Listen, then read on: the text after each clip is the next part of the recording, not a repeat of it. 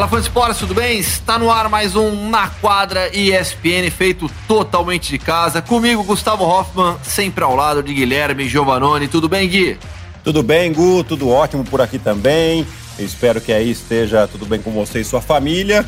E bastante assunto hoje, hein? Pois é, hoje eu vou ter que controlar o tempo aqui pra gente não estourar demais. Se deixar, a gente vai ficar aqui uma, duas horas falando. Vou, vou, vou ficar com apito aqui pra, pra determinar a mudança de assunto, porque temos a tabela da NBA que foi divulgada e tem muita coisa para falar sobre isso. E aí também sobre esse retorno da NBA e atletas que já anunciaram que não vão voltar a jogar.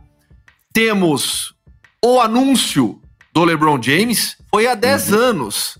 Né? Nesta última segunda-feira completou a marca exata de 10 anos da decisão do, Le do LeBron James de sair de Cleveland e levar o seu talento para o sul da Flórida, para jogar pelo Miami Heat. E para fechar, tem assunto polêmico por aqui, que é o número de estrangeiros no NBB. Vamos começar então, Gui, com as notícias da NBA em relação ao retorno é, da liga. Foi divulgado o calendário e foram divulgados também os, os números dos primeiros testes, né? Na última sexta-feira. Na verdade, uhum. o último teste que foi feito, né? Na última sexta, a NBA divulgou que 302 jogadores foram testados e 16 deram positivo. Também aconteceu nesses últimos dias, é, alguns jogadores anunciaram que não vão voltar a jogar. Então, é, o último deles foi o Wilson Chandler, disse que não, não retorna, vai ficar com sua avó, que foi quem o criou, jogador do Brooklyn Nets, que começou a temporada suspenso, quando voltou, era uma peça importante na rotação do time, e antes da paralisação vinha até jogando como como titular também. Além dele, já tinham falado também o Avery Bradley, dos Lakers, o Willie Kallenstein, dos Mavs, o, Dave, o Davis Bertans, dos Wizards, e o Trevor Ariza, do Portland Trail Blazers. E aí, com isso, o que a gente tem também? Outros jogadores que vão conseguindo um lugar na liga. O Joaquim Noah acertou com os Clippers, já, ele já, já, já, já tinha feito aqueles contratos anteriores, agora fechou com os Clippers até o final da temporada. Tem muito barulho também sobre J.R. Smith nos Lakers. E aí a gente pode começar a mergulhar na tabela, Gui. É. É, diante desse, diante, até diante desse cenário, né, de trocas de alguns jogadores. Até antes da tabela, na verdade, eu queria a sua opinião em relação a isso, né? A decisão de alguns atletas. Você acha que isso pode causar algum mal-estar no grupo, algum mal-estar para esses jogadores voltarem à liga, algum dirigente olhando torto para eles depois? Eu acho que sim, né? Acho que corre esse risco, né? Porque é claro que não são todos os, os dirigentes que pensam da mesma maneira. Tem sempre aquele dirigente que vai pensar, bom, esse aqui eu não posso contar quando, quando o negócio, quando eu preciso dele, né? Mas a gente tem que lembrar que a situação que nós estamos vivendo é uma situação completamente especial. Né? Não é. Então você tem o Avery Bradley, no caso, ele tem um filho que tem problemas respiratórios. Né? Então é, é super, mais do que compreensível essa decisão dele. Aí a gente vê outros jogadores de times que né, tem poucas chances, né? O caso do Trevor Ariza com Portland, que tem pouca chance de classificar. O do Bertans com Washington. E, e o Bertans teve é, um histórico de lesões recentes, né? E ele também é free agent na próxima, uh, na próxima janela, né? Então, uh, são motivos que a gente compreende muito bem, né? Ainda mais esses times mais baixos. E existe a possibilidade ainda de mais jogadores uh, decidirem não jogar, né? Agora, um, jogador interessante que eu acho que está fora do, do, da mira dos, dos times e que pode trazer uma qualidade muito boa, principalmente no ataque, é o Jamal Crawford, né? Você tem aí um cara que é extremamente experiente, uh, tem muito ponto na mão, tem muito talento, e que, que, pode dar alguns minutos aí, mudar o ritmo de um jogo, eventualmente. Você não precisa trazer o cara para ele ser, para ele vai resolver todos os problemas, mas ele pode ser um cara que pode mudar o ritmo de um jogo e mudar a história de um jogo em, poucos minutos, né? Então eu, eu, gostaria de ver o Jamal Crawford em uma das equipes que estão brigando lá em cima. Eu acho que ele encaixaria muito bem, por exemplo, num, num Philadelphia 76ers, até mesmo no Lakers, no lugar do J.R. Smith. Eu acho que ele tem mais ponto na mão e mais qualidade do que o J.R., e já que os dois não vão ter esse impacto tão grande assim. Pois é, as viagens dos times para Orlando, marcadas inicialmente para 7, 8 e 9 de julho, a NBA vai espaçar também né, a chegada de todas as equipes, a sua bolha do Walt Disney World, para não causar justamente aglomeração. E aí a gente entra na tabela então, Gui. Vamos lá. todo mundo sabe, a NBA volta no dia 30 de julho, lá na Disney, tudo fechado, tudo isolado, tudo feito com a maior segurança possível. E aí, quando o calendário dos 22 times foi anunciado, cada equipe vai fazer mais oito partidas, que, que muita gente fez? Vamos lá, vamos ver qual é o calendário mais difícil, qual é o calendário mais fácil, quem tem vida mais tranquila, quem tem vida mais difícil. E aí, o que mais chamou a atenção de todo mundo foi o calendário do New Orleans Pelicans, porque já tinha ficado a impressão de uma forçação ali da NBA para tentar é, colaborar com os Pelicans para entrar numa disputa de playoffs, para ter o Zion Williamson na pós-temporada.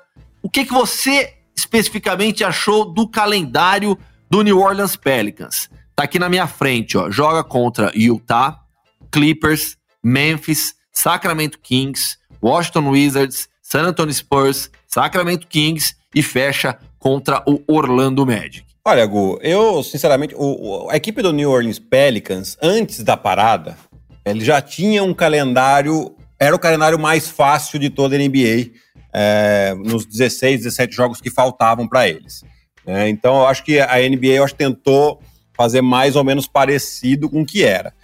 Em relação ao calendário ser mais fácil ou difícil, eu acho muito relativo, porque, por exemplo, você citou aí que eles têm quatro confrontos diretos é, com o pessoal que está brigando por uma vaga com eles. São duas vezes contra o Sacramento, uma vez contra Memphis e uma vez contra o San Antonio Spurs. Estão todos ali embolados.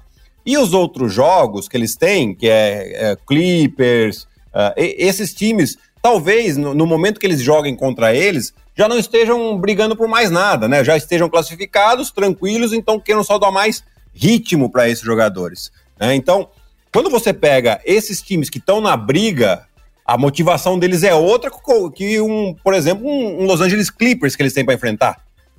O Clippers dificilmente vai perder a segunda ou a terceira posição, que hoje vai ser a mesma coisa da Conferência Oeste. Né? Então, eles podem ter uma, uma outra mentalidade para esses oito jogos. Então, por isso que eu acho que talvez não seja tão fácil assim essa tabela do, do Pelicans, né? Em relação a outras equipes que, vamos supor, se você tem aí para enfrentar no, no, seu calendário o Lakers, o Milwaukee Bucks, o, o próprio Clippers, o Boston ou o Toronto, que dificilmente perde a segunda, terceira posição no, no Oeste, esses times já estão mais ou menos acomodados e, e, o objetivo deles é simplesmente jogar e, e, não machucar os seus principais jogadores. Então pode ser uma tabela mais fácil é, do que na teoria a gente está falando, né? Para o jogador, Gui, você que conhece muito bem a quadra, é, tanto tempo sem jogar, tanto tempo sem a melhor preparação física, qual vai ser o principal impacto? Qual vai ser a principal dificuldade para você dos jogadores, dos times nessa retomada?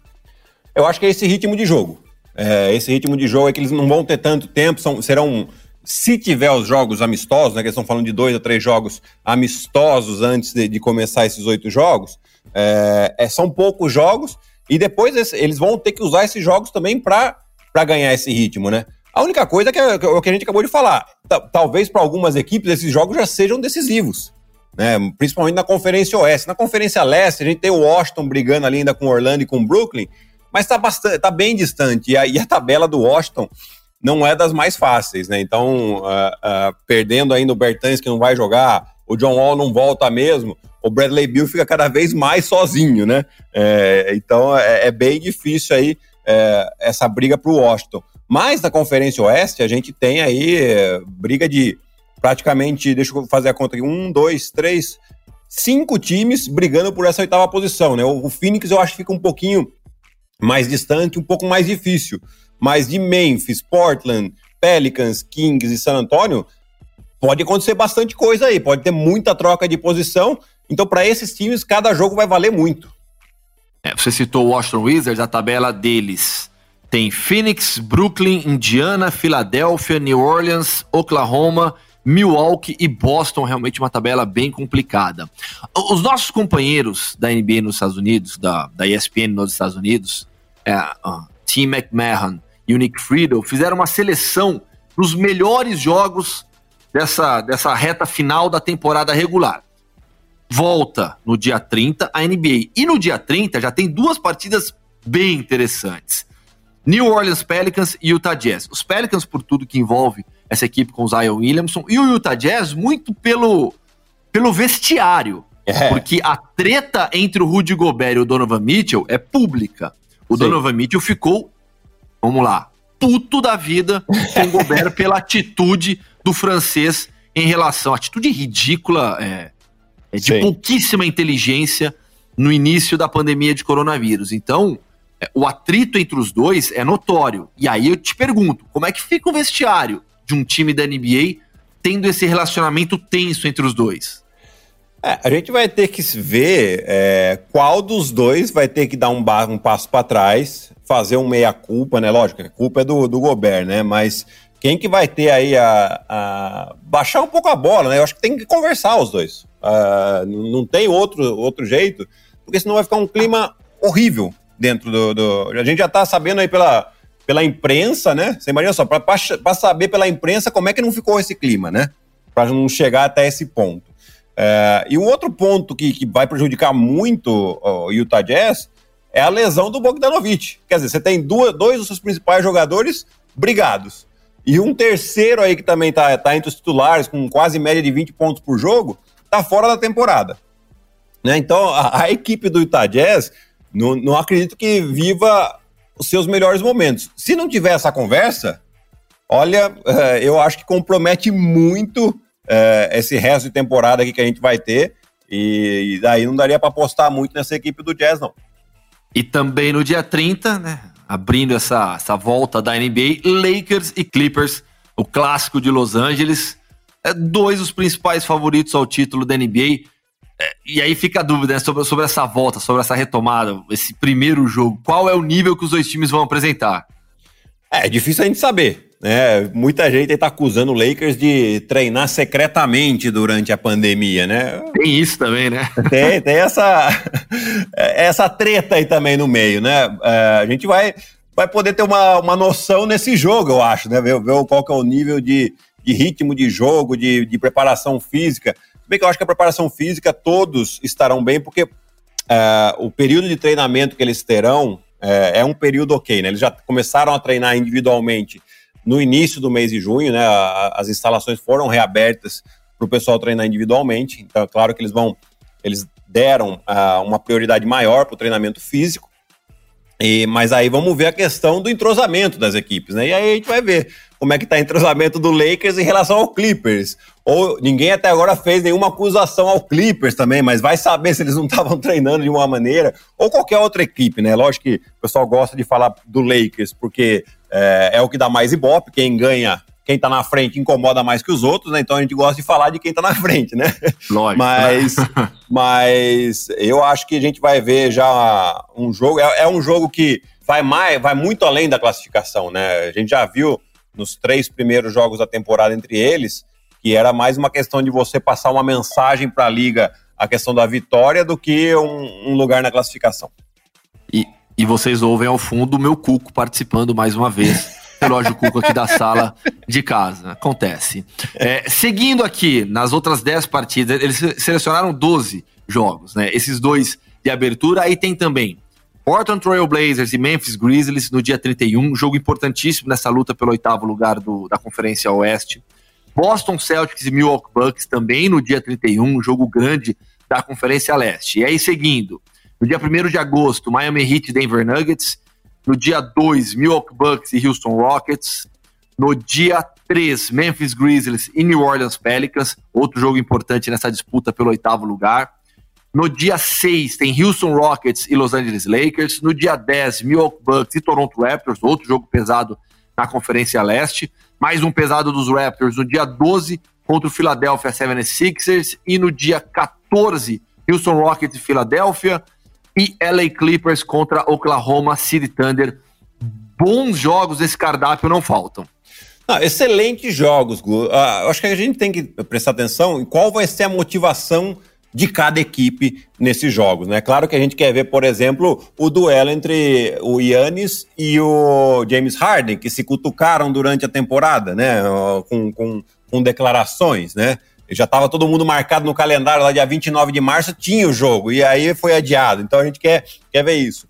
Mas uh, se a gente pega aqui a classificação um pouquinho, a gente vê, por exemplo, o Bucks e o Lakers dificilmente vão perder a primeira posição das suas, uh, das suas conferências. O Philadelphia 76ers, para ele, hoje está em sexto, né?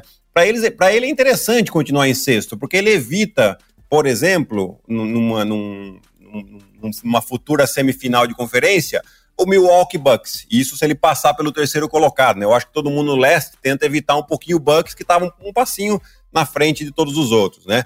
Então, a gente precisa entender qual que é a motivação de cada equipe. Já os jogos que vão ter muitos confrontos, né, lá da, da, do pessoal que está brigando pela última vaga da Conferência Oeste, que é o Memphis, o Portland, que você citou, citou esse jogo, né? Memphis e Portland foi um, um, um, que ficou na minha cabeça. Mas até o, o Pelicans tendo vários uh, confrontos diretos. Esses jogos, sim, uh, vão ser muito interessantes, porque, como já falei antes, cada jogo vai valer muito. São só oito jogos e uma diferença é, bem interessante para ser tirada. Calendário, então, dos Lakers e dos Bucks. Los Angeles Lakers pega, então, os Clippers na abertura. Aí depois, Toronto, Utah, Oklahoma, Houston, Indiana, Denver e Sacramento. O Milwaukee Bucks joga contra o Boston, Houston, Brooklyn, Miami, Dallas, Toronto, Washington e Memphis. Mais algum destaque, Gui, dessa, dessa nova tabela da NBA? Não, eu acho que é basicamente isso, a gente entender mesmo qual que é a motivação para cada jogo.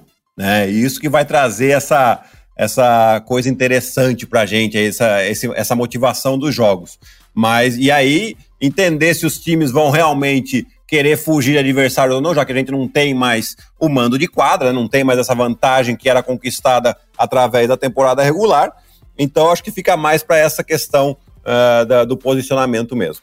Vamos mudar de assunto e de país agora, Gui. Vamos falar de Brasil, de basquete brasileiro, mas com estrangeiros na pauta, porque, inclusive, o seu posicionamento nesses últimos dias gerou bastante repercussão é, em relação ao número de estrangeiros do NBB. É, ficou decidido que as equipes poderão seguir com quatro estrangeiros nos seus elencos. Você discorda bastante dessa decisão, né? Eu discordo, Gu. Eu discordo, então, já para deixar muito claro, antes de mais nada, é, eu, eu, sou contra o protecionismo. Ah, mas agora vai o, o, porquê que eu sou contra também a questão dos, dos quatro estrangeiros, né? É, se a gente pegar os campeonatos, os principais campeonatos do mundo. Então vamos lá, NBA, Euroliga, a própria Liga ACB, né, na, na Itália também, eles ou não têm limite para estrangeiros, ou se, é permitido muitos estrangeiros, né? É, na verdade, tem até assim regras e qual, qual, o mínimo que você tem que ter de jogadores formados é, no país, no caso da Espanha, né? É, mas por que, que aqui eu sou, eu sou contra isso? Porque a gente não tem, o nosso campeonato aí no NBB, ele ainda não está devidamente estruturado para comportar muitos estrangeiros. E o que, que, eu falo com isso? Né? Eu acho que a gente tem muitas outras coisas para melhorar uh, antes do que pensar em números de, de estrangeiros. Se a gente tivesse uma liga onde a gente tivesse uma segunda divisão forte, uma terceira divisão uh, onde, lógico que não seria forte, mas teria mais jogadores uh, empregados e mais, mais times formando jogadores nessas é, categorias a, abaixo, né? Na segunda e terceira divisão, cara, eu era totalmente a favor, mas a gente não tem. A gente tem uma única divisão, tem uma segunda divisão que era Liga Ouro, passou para CBB, mas ainda tem muita confusão ainda. Né? A gente tem problemas sérios de time que sai no meio do campeonato na segunda divisão, então um, quase que não dá para considerar nem profissional a segunda divisão. É, então, assim, nós temos um campeonato bom, é, e, e, assim, a gente não sabe quantas equipes nós teremos ainda na próxima temporada. Então, você determinar agora quatro estrangeiros, é, talvez você vai deixar, vai ficar muita gente sem emprego. E beleza, é, faz parte do mercado tal. Mas eu acho que não é essa questão, né? Se, se, se, se os jogadores que vão ficar sem emprego no NBB tivessem uma segunda divisão para achar o emprego, ótimo. Se os jogadores jovens que não têm espaço no NBB tivessem uma segunda divisão para poder crescer, para poder desenvolver, ótimo também. É, é assim que é feito em Espanha, é assim que é feito em Itália. A minha passagem na Itália, por exemplo, é, eu fui primeiro para um time da segunda divisão. Eu me adaptei, fiquei um ano, joguei bem e tal. No ano seguinte eu fui para Benito Treviso, que foi o que eu não fiz quando eu fui para Espanha. Quando eu fui para Espanha, eu fui direto para a primeira divisão. Primeira divisão, cara, é o cara quer ganhar, tem resultado, você tem que Você tem que cumprir com aquilo que está sendo investido. Né? Então eu não tive tanto espaço. E é assim que funciona. Aqui a gente tem uma única divisão. Então, se a gente ficar nesse problema, é, a gente acaba tirando espaço e, e, e, em alguns anos, mantendo isso, você vai acabando com a nossa formação de jogadores. Você vai acabando com a nossa modalidade. Né? Por quê? É, porque não, você não vai formando jogadores. Outro ponto, uh, os, os, estrangeiros, com salvo raras exceções, a gente tem aí Chamel, você tem o, o Larry, que até se naturalizou, né? Que ficam muitos anos. Mas é uma rotatividade muito grande. O cara vem, não, não, não cria identidade com as equipes, não cria identidade com, com, com o campeonato. E, e, e, uma das coisas que a, que a Liga sempre falou, ah, precisamos criar novos ídolos. Se você cria, se você traz jogadores para ser os ídolos que vão ficar rodando e não vão ficar aqui, fica difícil criar esses ídolos também. Né? Então a gente precisa disso também para fomentar o basquete. Né? Então, são alguns, alguns pontos. Outro ponto importante, a gente tem problemas ainda de salários atrasados. E aqui eu vou até citar o doutor Felipe Orsolini, que ele foi por muito tempo advogado da Associação dos Jogadores, é, e hoje trabalha com muitos jogadores aí, né? Ele fez uma postagem. Ah, e também, ele é um assíduo ouvinte nosso aqui, então já deixo até um abraço para ele, que eu sei que ele vai escutar Boa. esse podcast. É, ele fez uma postagem no Instagram é, falando exatamente disso. Falou: olha, muitos clubes aqui foram negociar com jogadores para redução de salário, inclusive dos que estavam atrasados. Né? Então, é, não, não, dá para você pedir uma redução de salário que está atrasado, retroativo. Né? Negociar redução de salário atrasado é, é, piada. É piada, é piada. Isso por causa da pandemia. Se você tem, tá negociando os salários que estão por vir por causa da pandemia, pô, beleza, vamos, vamos negociar. Agora, os atrasados é demais. E aí, esses mesmos times que foram pedir esse perdão de dívida, né? Que isso nada mais é do que eles estão pedindo um perdão de dívida. É, foram os mesmos times que foram lá e votaram contra isso, né? E, sendo que os jogadores na semana passada fizeram uma campanha nas redes sociais para que valorizasse o jogador brasileiro. Né? E aí eu vou para outro ponto, estou até me alongando demais aqui, mas onde teve uma, uma votação né? É, na, na reunião da Liga, onde os jogadores têm direito a um voto. Mas, sinceramente, esse voto aí muda o quê? Né? A votação foi 11 a 1. 11 clubes votaram a favor dos quatro estrangeiros, um, a associação votou contra. Né? Então, que peso que vai ter? Então, assim, a meu ver, eu acho que não, a, a, a associação não deveria mais participar dessas votações, participa sim das reuniões de decisão, mas não participa mais dessas votações, porque não vale absolutamente nada. E daí dá a impressão que eles estão de acordo, porque participaram da votação. Eu acho que agora a associação tem que tomar uma postura onde eles têm que sentar para negociar. Tudo que for decidido é negociação. Porque se, se depender do voto, isso aqui não é uma democracia. Né? É, é uma imposição através de uma votação simbólica. Né? Nada, nada mais do que isso. Então, acho que é, vamos ver, os jogadores não estão contentes com isso, vamos ver se vai, ter alguma, é, algum, algum outro, alguma outra posição da associação, eles já formaram um conselho agora, vamos ver o que vai acontecer, mas eu acho que está tá bem explicado aqui, não sei se faltou alguma coisa, mas os pontos eu achei bem interessantes. E, e para você, e de maneira geral, até porque você convive ainda com todo mundo, é, qual é a posição dos jogadores? É, essa redução deveria ser para três estrangeiros, para dois estrangeiros? Eu acho que três seria um número bom, assim, né? Foi, foi por muitos anos, né? É, mas eu acho que mais do que nada, Gu, uh, sim, é, três é um número ok, mas a gente tem que discutir muitas outras coisas. Né? Eu acho que a, as equipes, antes de discutir estrangeiro para cá ou para lá, é, usando a desculpa de que tem que manter o nível alto, porque não é isso que acontece. A gente sabe de, de, de times que trazem jogador por, por, por ser mais barato, né? É, simplesmente pela questão financeira. E, e aí o, o, o jogador estrangeiro chega, chega com a responsabilidade de ter que resolver, de ter que jogar. E isso vai, vai tirando espaço de um jogador que talvez seja até melhor do que ele, mas não tem essa, essa obrigação, né? Então, é, eu acho que tem que ver um, um, equilíbrio aí. E eu gostaria, sinceramente, de ver a Liga é, preocupada com muito mais outras coisas, estruturando os clubes é, fora de quadra, né? Desenvolvendo novas maneiras de criar receita para os clubes, é, melhorando as estruturas dos ginásios, esse tipo de coisa que vai atrair o público, que vai atrair o interesse da mídia e aí sim você pode ter mais clubes tendo interesse em jogar o NBB, e aí sim você consegue criar outras divisões.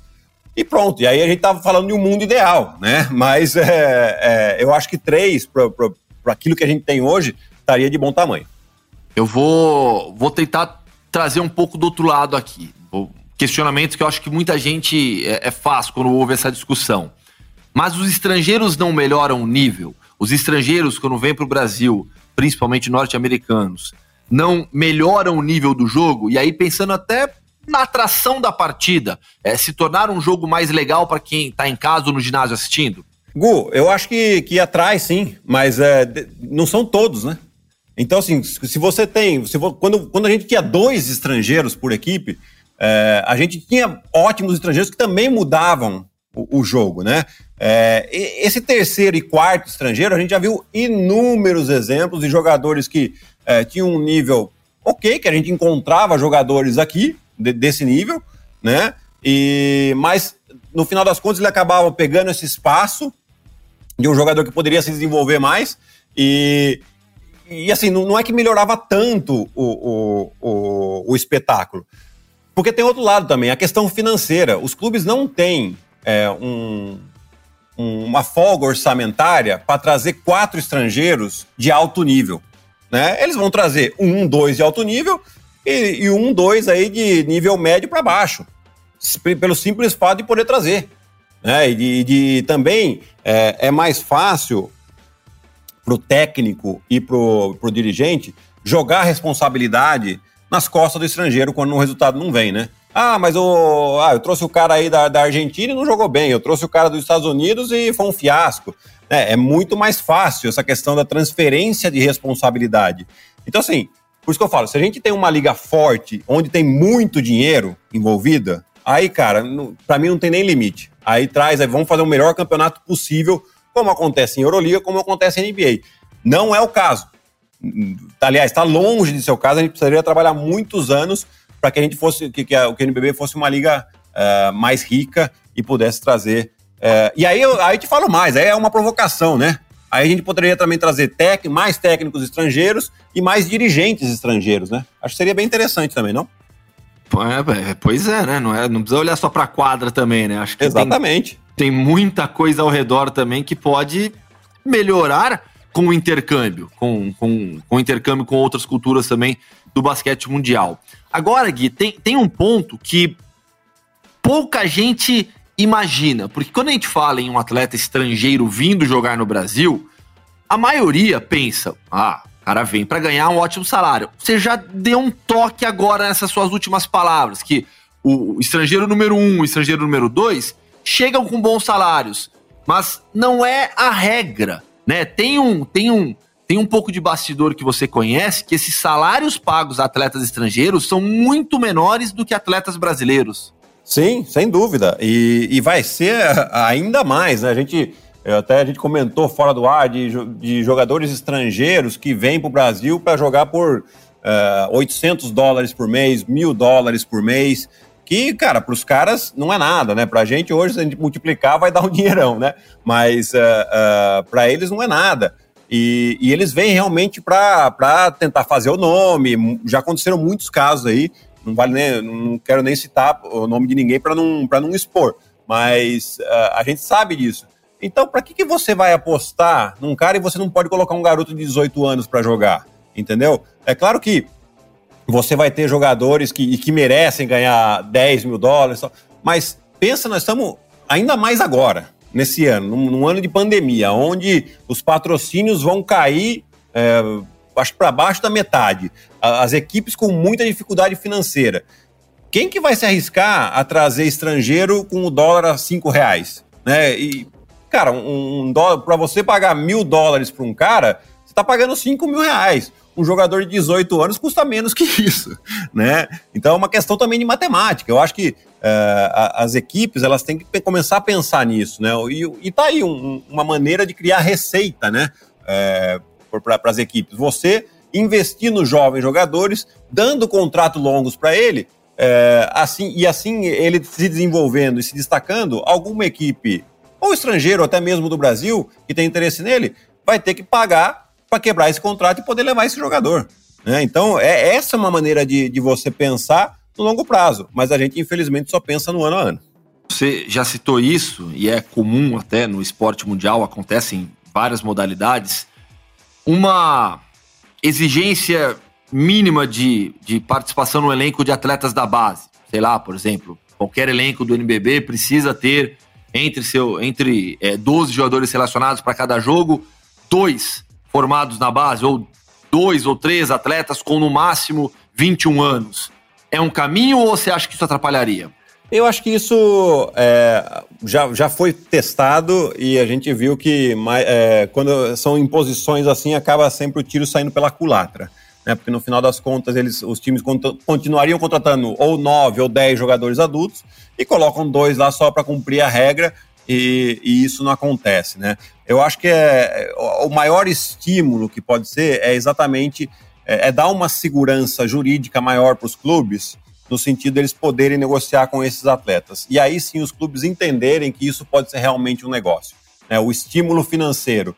Então você pensar na sua equipe, na montagem da equipe, é, você tem um orçamento X, você usar 70% desse orçamento é, para você contratar 7, 8 jogadores adultos bons, né? E aí o, o restante desse orçamento para você investir em jogadores da base e começar a dar espaço para eles na, na, equipe principal, né? Eu acho que esse é, é o principal uh, fator aí, né? Você simplesmente impor que os caras têm que colocar dois jogadores lá de sub-20, isso não vai, não vai estimular os treinadores a, a, a colocar. Agora, isso aí tem que vir mais do dirigente da equipe do que de uma, de uma autoridade maior, do que de uma federação, de uma confederação ou de uma liga. Tem que, o, o dirigente tem que ter essa ideia de, de negócio mesmo, né? De, de, de, tratar como o futebol faz muito bem, né? O futebol, a gente vê o que tem de jogador jovem que é vendido por milhões para times da Europa, né? E a gente pode fazer isso no basquete também. Talvez os valores no início vão ser muito longe do futebol, mas você tem uma fonte de receita aí que no Brasil é muito pouco explorada ou quase nada. Fechou então, Gui. Acho que eu consegui controlar bem o tempo aqui, viu? Ah, que bom, que bom. A gente achou que ia dar uma estourada, né? Mas é, é, assuntos bons rendem, né, Gu? Rendem, rendem demais e aos poucos o, o basquete vai, vai voltando. Também tudo dentro da nova normalidade, dentro da maior segurança possível. Gui, valeu, abração e até semana que vem. Abraço, Gu, até semana que vem. Tchau, tchau. Esse foi mais um Na Quadra ESPN, comigo Gustavo Hoffman, ao lado de Guilherme Giovanoni, com coordenação de Gabriel Veronese e edição de Marcel Damasio. Valeu, grande abraço, até a próxima semana.